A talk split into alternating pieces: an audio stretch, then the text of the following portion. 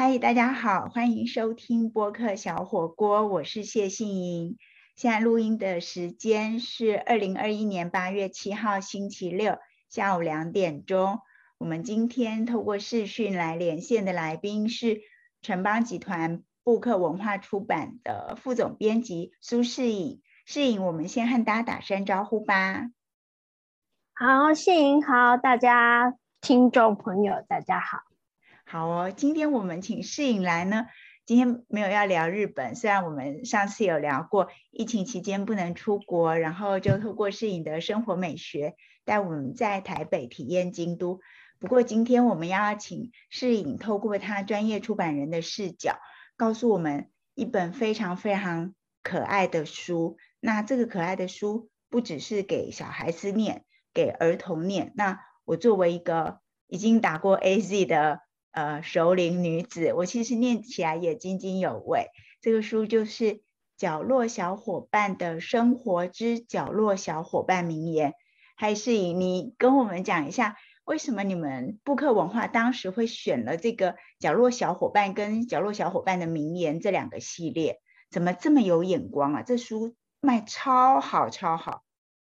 呃，说来有点话长，慢慢说。因为基本上我们其实跟日本的这一家出版社长期合作，做了很多关于不同的角色的书。所谓角色呢，就是可爱的，类似呃卡通的这种漫画。嗯。那角色呢？我们最熟悉，比如说 Hello Kitty 也是角色，那还有拉拉熊也是角色。那最早呢，我们是跟合作是拉拉熊，嗯，拉拉熊在我们这边也卖得非常好，嗯。那拉拉熊之后呢，其实他也尝试过给我们很多很多像明日蛙之类的各式各样的角色。那大概在几年前，他给我们角落的时候，那时候你知道我们总编辑叫蒋俊国嘛？我们认识很久了，对，他就拿给我看，问我觉得怎么样。然后我那时候你知道我不懂日文，我只会看角色画的可不可爱。嗯哼。那你也知道，我大学的时候就很爱画画。对。那时候我我喜欢画的卡通角色，我自己设定的也都是比较。圆滚滚的，比较可爱的，所以我看跟角落就很合。对，那时候我一看到说，哦，我好喜欢，这好可爱，因为我喜欢圆滚滚的东西。嗯，然后我就跟俊果说，哎，这看起来很可爱，应该可以。然后加上，因为发现角落小伙伴的角色设定的颜色，嗯，都比较是中性色，对，粉嫩的中性色，对，粉系。不会阳刚，也不会阴柔，就是适合所有性别。对对对，这一点就非常非常，我个人非常喜欢。因为你也知道，我对于那太粉红的东西，我是会，我我没有办法，跟我个性不合，或是 太重的。对对，但那太重的，我个人喜欢，但是我又会觉得。那个对大众市场来讲，就会有所谓的偏好，嗯，就是会有一群人很喜欢，但是除了这一群人之外，其实大家接受度就不是那么高，嗯。那角落呢？我我在外形上就觉得它符合了大家心目中对那种圆滚滚的，然后觉得抱起来暖暖的那种感觉是符合的，嗯。那后来。我们第一本书翻译出来之后，我就跟俊国讲，这本书会中，嗯，因为他这个设定太可爱了，你知道，某种程度呢，我不知道你啦，我的个性某种程度是很自闭的。我记得在很久很久以前，我做过一个网络的，那是趣味心理学测验，嗯，那测验是测验每一个人的自闭指数，嗯哼，那。我会去做那个测验，是那时候我在杂志社工作，我们杂志社有一个采访编辑，他去测验的出来的指数是高达七十几趴，然后大家都觉得怎么会这样？这样怎么会这样？说我来测一下，然后我去测，结果九十几趴，吓坏大家了。嗯，其实那个测验并不是说。呃你真的自闭，而是你在面对挫折或者是面对问题的时候，你是呃会自己去解决问题，自己去想办法，然后比较不会去跟外面的寻求援助的这种个性有关。嗯，那这种人其实是内向型的。嗯哼，那以心理学上来讲，内向型的其实占大多数，特别是东方社会。嗯，那我在看角落的时候，就觉得加上你知道吗？现在的小朋友啊，上网，然后网络主的个性就会比较是翻起来打电脑啊，玩手游啊，他已经非常习惯的自己跟自己相处。对，反而反而要他们出去跟。别人社交这件事情是有社交上的障碍跟困难，嗯哼，那这种个性就跟角落小伙伴的设定很符合，就是说，嗯，没事的时候躲在角落觉得好舒服，嗯啊，那你们大家都不要注意我，就躲在这里就好了，嗯哼哼，可是他又不会觉得一个人就好，如果有大家都这样。相处在一起，安安静静、和和谐谐，他就会觉得很快乐。嗯嗯，这就是角落小伙伴。那为什么会从角落小伙伴发展到角落小伙伴这个名字很长哈，我一定要看着书念。又发展到角落小伙伴的生活之角落小伙伴名言。那这其实名言的第一集，也就是我今天特别想要先跟世颖讨论的。从小伙伴到小伙伴的名言，这个发想或者说这当然是翻译的书。那你们最早跟日本那边有经过什么样的讨论，或是怎么会又去发展出名言的系列？我之所以会问这个问题呢，是因为角落小伙伴就说这是你一开始刚刚讲的，这是角色嘛？那这个是虚拟的或是我们想象的，可是选择的名言名人，他们是真实的人物。包括运动员啊、科学家啊、演员啊等等，那嗯呃真跟假之间把它融合在一起，是怎么去做到，或是为什么要这样做啊？啊，我们就不得不说起那个日本文化，他们日本文化对于名人的名言推广这件事情，其实起来有志也蛮久的了。哦，所以他们会透过各式各样的，比如说。一开始在做名言录的时候，日本其实书非常非常多哦。它不像台湾在出名言录的是这几年事情，他们日本很早就有了。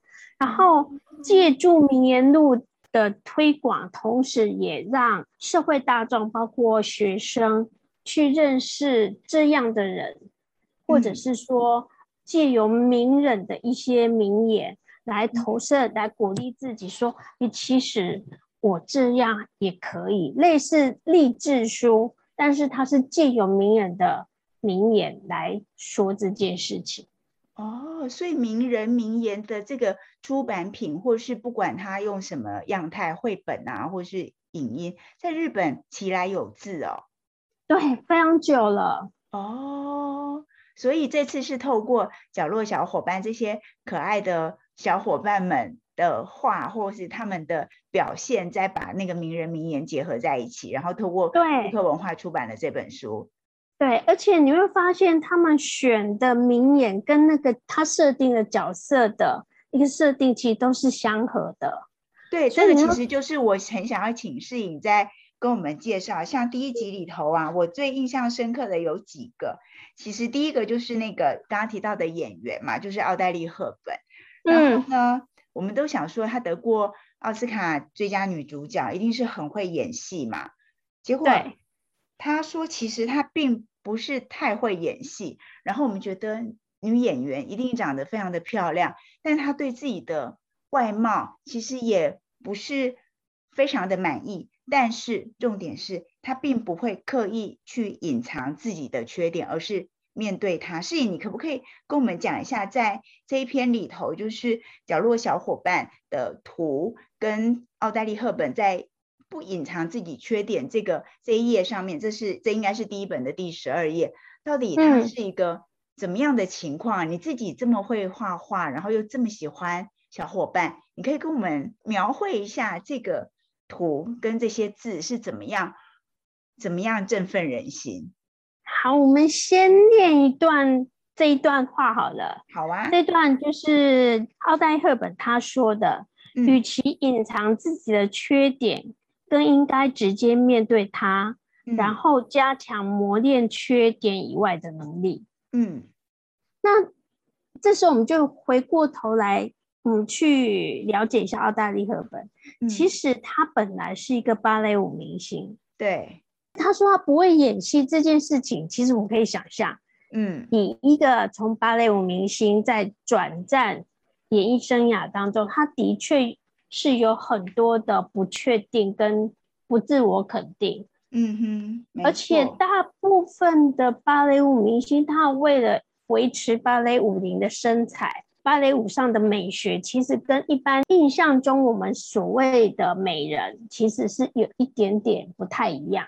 嗯嗯，没错没错，就是比较骨感，但是因为这样子也是成为他的特色。嗯哼，那这一句话里面就是说，他他就因为他没有办法改变啊，他的身材就长这样啊，所以你是去面对他，然后加强磨练缺点外能力，就是他必须去训练出自己要怎么演戏，他现在要必须去把自己的缺点。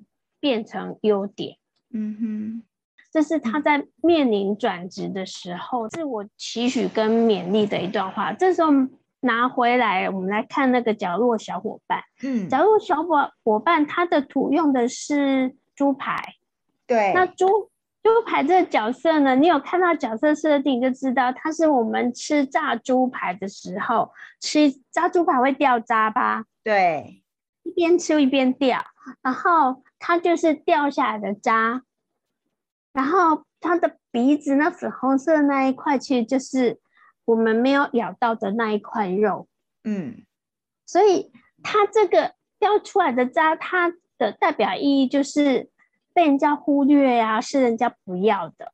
嗯哼，就是就形成了一个角色小伙伴，他的一个角色设定，就是我们以人去投射的话，就是。我是家中那一个最不被重视的，对，不被看见的。然后大家都在一起热闹的时候，我就是被忽略，我就只好躲在角落。嗯，这是他的原始设定。那回到这一句话的时候，你你就会发现，呃，对你有不被重视，然后你也许是大家都觉得你不重要，这是你的缺点。但是你的缺点可以变成优点啊，所以你看它下面就是把那个炸猪排再加上很多很多的酱料之后，它就变得很可口。对，而且他写了三个很小的关键字，叫做加两次，对不对？我就是加倍努力呀，一直努力呀。对对对对对对。对，其实猪排就是炸猪排，也是角落里面我自己最喜欢的角色之一。那之二就是。猪排的好朋友炸虾尾，因为炸虾尾也是吃炸虾会被吐掉的剩下的。对，对，我觉得这个书真的很可爱哦。那在在布克文化出版的这一本《角落小伙伴的名言》里头呢，除了奥黛丽·赫本这一段，诗颖，你还没有什么段落想要特别跟我们介绍的？哎，其其实他每一段都我在看的时候都觉得啊，真的选这些话都。非常具有巧思，来，我们随便翻哦。好啊，我们翻第二本好了，六十八页。对我而言，书本的世界就是乐园。这是我个人写照，我个人小时候我也是某种程度不被重视。那不被重视是，比如说我小时候很喜欢问为什么，嗯哼，那我妈妈就会回答我，以后你长大就知道了。嗯。然后每次问他就回答我这句话，然后就想说，为什么要我长大之后才会知道呢？为什么我现在不能知道呢？嗯哼，所以我就只好埋进书堆里。对，所以我小时候最大的生活乐趣就是看书，所以对我来讲，书本的世界就是乐园。嗯，而且这句话是谁的名言呢？这句话谁命？字太小，太 是海伦凯勒。对，海伦凯海伦凯勒其实他是三重苦嘛，嗯，就是看不到、听不到、说不出来。对对对。那你可不可以刚刚跟我们讲说，对我而言，书本的世界就是乐园这句话？那在角落的图里面，它是怎么样构成的？嗯，它就是这这只是企鹅，嗯，然后它在吃小黄瓜，它喜欢吃小黄瓜，嗯哼，然后在看书，然后旁边有音乐，就是很悠闲的在看书，然后旁边都是书。嗯，其实某种程度喜欢书的人就这样，就堆在书里面就很幸福了。嗯，而且书不会不会放的太整齐，比如说旁边会有一堆书是叠起来的，书架书有整齐的，有找的，因为你常常去拿动它，它就不会太整齐。嗯，对，他只要你你有在书在旁边，跟有音乐伴着你，就觉得很开心了。嗯哼。就是刚刚讲到说，就是角落小伙伴的名言呐，其实真的是在台湾非常非常受欢迎哦。那我这边看到的数字，但我想请诗颖跟我们解读一下这些数字到底代表多少本哦。就是像我们刚刚提到的，一开始呃，奥黛丽赫本的那一集，就是角落小伙伴的名言第一集呢，是二零一六年十二月出版的，到二零一九年的八月哦，就是两年多的时间。已经四十六刷，那四十六刷表示什么意思？四十六刷就是卖了四万六，四万六千本。对，四万六千本，这真的很不容易耶！因为在台湾每一年要出大概三万本新书，对吧？嗯嗯，对呀。那你有单一本书就可以在两年多卖了四万多本，那很多书是。出版一刷，可能就会剩很多嘛，那就会好，就是进到仓库很久以后，在五年啊几年之后，版权到了，再换另外一家出版社再重新出，如果有缘的话。但这本第一集就出了四十六刷，那刚才提到那个海伦凯勒的名言，那个第二集呢，其实是在二零一九年一月的时候出版的，到去年啊二零二零年十月。也已经四十二刷哎，哇！这两本角落小伙伴的名言真的好厉害。我觉得，因为是它的适用性很广，就是它一般你知道，喜欢角落小伙伴就是小学生很多很多。对。那他会他会红，也是因为小学生疯疯狂的喜欢他之后，在台湾才大红。嗯。那这本书他做成名演的时候，第一个家长，哎，你知道买书是家长，不是小朋友。嗯嗯。那现在小朋友会指着架上的书说：“妈妈，我要这本书。”可是事实上，买书的付钱的人是家长嘛？对。那你要让家长乐意掏钱出来的时候，名人名言的加持，他就多了一分动力。而且，家长家长在翻这本书的时候，他搞不好。哎，对耶，他讲的就是我哎，嗯，然后他会觉得，哎，这个话跟小朋友讲也很好啊，嗯，所以我们小乐小伙伴今年就有一个系列是讲交朋友，嗯，交小朋友之外又出现了交朋友系列嘛？对，就是教小朋友怎么跟小朋友相处。嗯，那你们这个交朋友系列是设定在几岁啊？啊，它设定是比较小的，就是小学生、中学生的这个阶段。嗯哼哼，跟同学相处会，比如说你不知道怎么跟朋友打招呼，不知道怎么跟朋友相处，然后你会觉得大家怎么都跟我不一样，大家怎么都不找我出去玩，或者是大家找我出去玩的时候，我不想去，我又不好意思说不的时候，我该怎么办之类的。就是很基，我们现在大人看起来是觉得很基本，很基本。嗯，你应该都怎么知道怎么去处理的事情？可是你知道，小朋友就是他刚在团体当中跟大家相处的时候，他有很多在。其其实，假如小伙伴说穿的是自我认定的问题。嗯，他在自我认定的时候，怎么跟自己跟外面的一个交集的时候，他会有很多的冲突。那是这时候用呃交朋友这个系列，他就会告诉用他的语言，然后经过一呃又做一点小小的测验，告诉你怎么样去做选择。他不会告诉你一定要，他有告诉你。你选择 A 的话，你可以怎么样回应？选择 B 的话，你可以怎么样回应？嗯，然后根据不同的个性再做一点点小小的调整。嗯，其实是也是很有趣的书。好，我我再找时间来看那个角落小伙伴的交朋友系列。那回到我们今天要讨论的那个名言的系列，就就是第一集跟第二集。那刚才我们有。问到世颖说，呃，交朋友是适合小学生跟中学生，那名言其实就适合大人跟小孩了，因为可能掏钱买书的爸爸妈妈就会觉得，看到这些名言，看到这个话，真的让我从工作中的压力解放。我可能刚被主管骂呀，可能刚跟客户吵架等等，那就是有各种各种。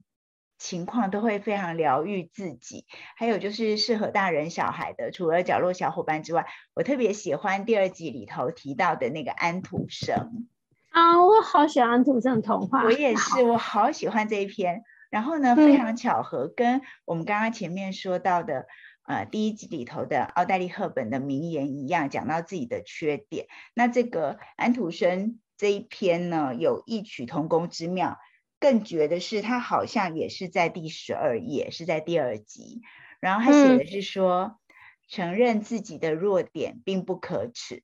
然后世颖，我想请你跟我们讲一下，在安徒生这一这一个名言里面呢，他画的图表示什么意思啊？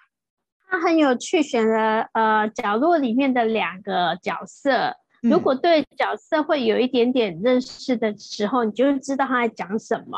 嗯，因为他他的角色选的是恐龙跟瓜牛。对。那呃，他恐龙啊，他叫蜥蜴啊，不叫恐龙。可事实上他是恐龙。嗯。他伪装成蜥蜴。嗯。然后瓜牛事实上他是哎，那个字怎么念啊？我也不会念的，什么鱼对不对？对。瓜。好了，惨了，两个不会念的，就是另外一种没有壳的，很像瓜牛的那个软软的，软软的。然后他就背了壳，假装是自己是瓜牛。对，对，就是这两个，这两个角色都是假装自己是别人。嗯，这在呃我们成长过程当中，比如说我们为为了跟朋友相处，我们会假装自己跟朋友是一样的人一样。可是他是鼓励大家说，你去承认自己是你自己，其实并不可耻。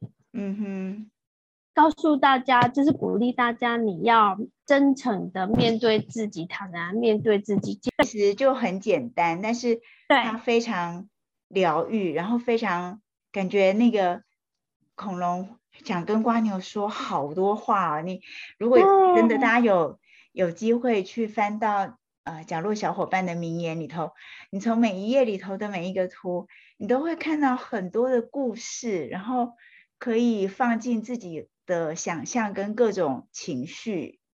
嗯，对，这个书真的很好看。那我自己，当然这书出了几年，但我是在这个半年左右，大概这一年到半年之间，我才把它。非常认真的看完，然后最近在重新看的时候啊，就因为刚好又碰到疫情期间，然后嗯，很多人很多事情都改变了，然后特别是像我们这种爱出国的，完全不能出国啊，然后我又爱出国跑步的，也不太能够自在跑步，真的非常的闷。但是看完角落小伙伴的名言之后啊，我我自己得到很多的启发跟安慰。对，安慰。像它里面有讲到一句说：“我看我喜欢看幸福的人们，只要看着我也觉得好幸福。”对，真的啊，对不对？这句话完全就是后来我自己的心情，觉得被安慰了。嗯，对啊，像最近看拿金牌，我也觉得很开心啊。对，而且好感动，对不对？对 对对，对我我真的觉得正能量是会渲染的，不要一天到晚在看负面的新闻，心情不好。对呀，但是这个角落小伙伴的名言，它有个很厉害的地方，就是说不会像我自己是很不喜欢励志类的书籍，或是心灵鸡汤之类的书籍，或是就是那种非常传统、非常典型的。嗯，向上分发的故事，那个我我没办法。但是角落小伙伴，他就会自然而然让我自己看下去，然后觉得就像那个封面说的，今天有点累，这个时候就看看这本书吧。对，就翻翻随便一页，然后我都会觉得，哎，他们在说我，哎，然后他们这么努力，特别是呃。有，其中还有一个很小的片段，很不起眼的，就是杂草。那杂草也有一个很伟大的梦想，他希望有一天他变成花店里头被看见，然后包装成一束花。对我觉得那个杂草的小心愿真是太可爱了。但每个人都有小心愿呐，他每一个角色也都有自己的小心愿。对，就算是杂草也。也没关系，是是都可以。对我真的也很爱杂草这个角色，除了那个可以吃的猪排跟炸虾之外，我第三个喜欢的就是杂草。它就是输在它不能吃。我喜欢猫，爱吃的猫。哦，你喜欢猫，嗯。然后怎么样减肥都减不了。哦，这个我还好，因为。这个我已经有数十年的体验了，所以还好。然后因为炸猪排跟炸虾都会让我在想到说，哎呀，等到解封了，我就可以再去日本吃炸猪排跟炸虾。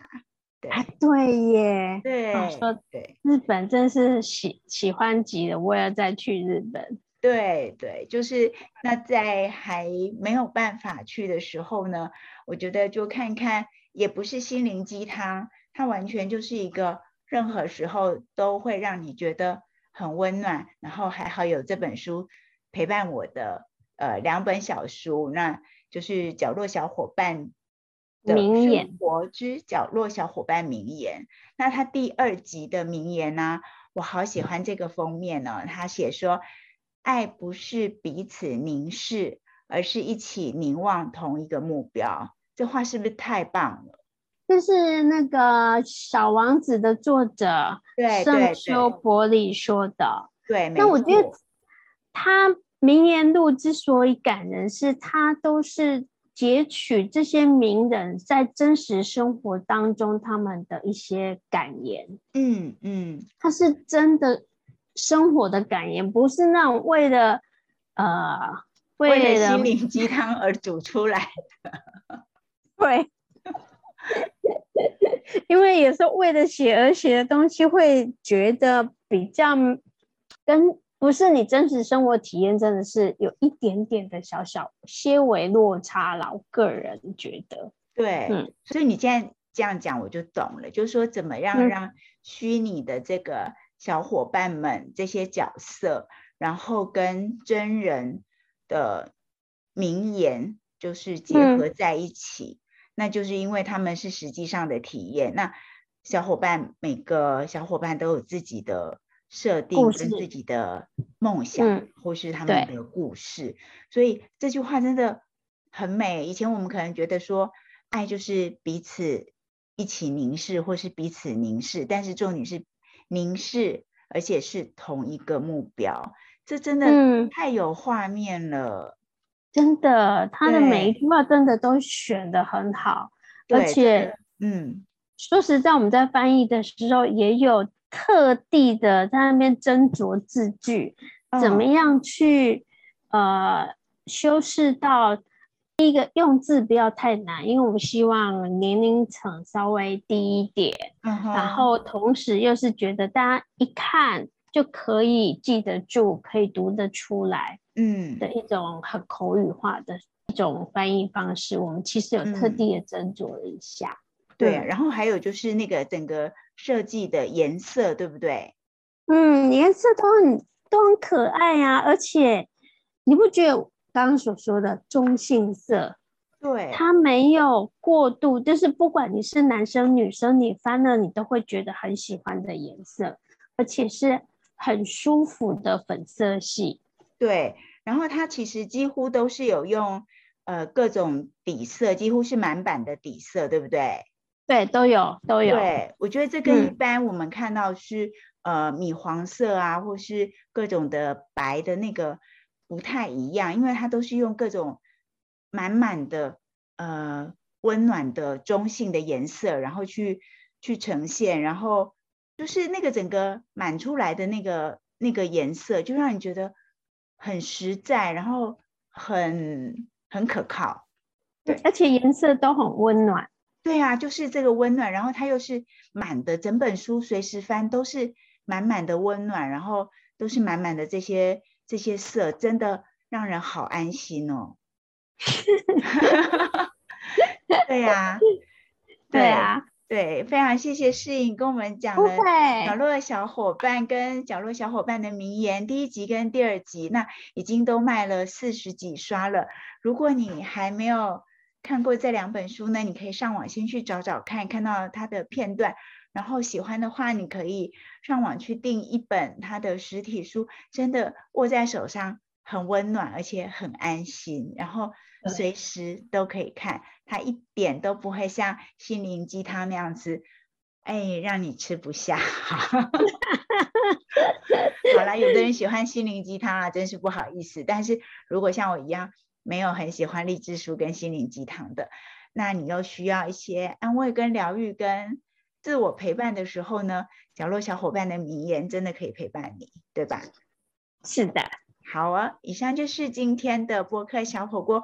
我们非常谢谢播客出版集团的副总编辑苏世颖，跟我们分享了角落小伙伴从出版到内文很多很多的细节和故事。谢谢世颖，谢谢大家。好啊，我们祝福大家在疫情之中一切平安。下礼拜见，拜拜，拜拜。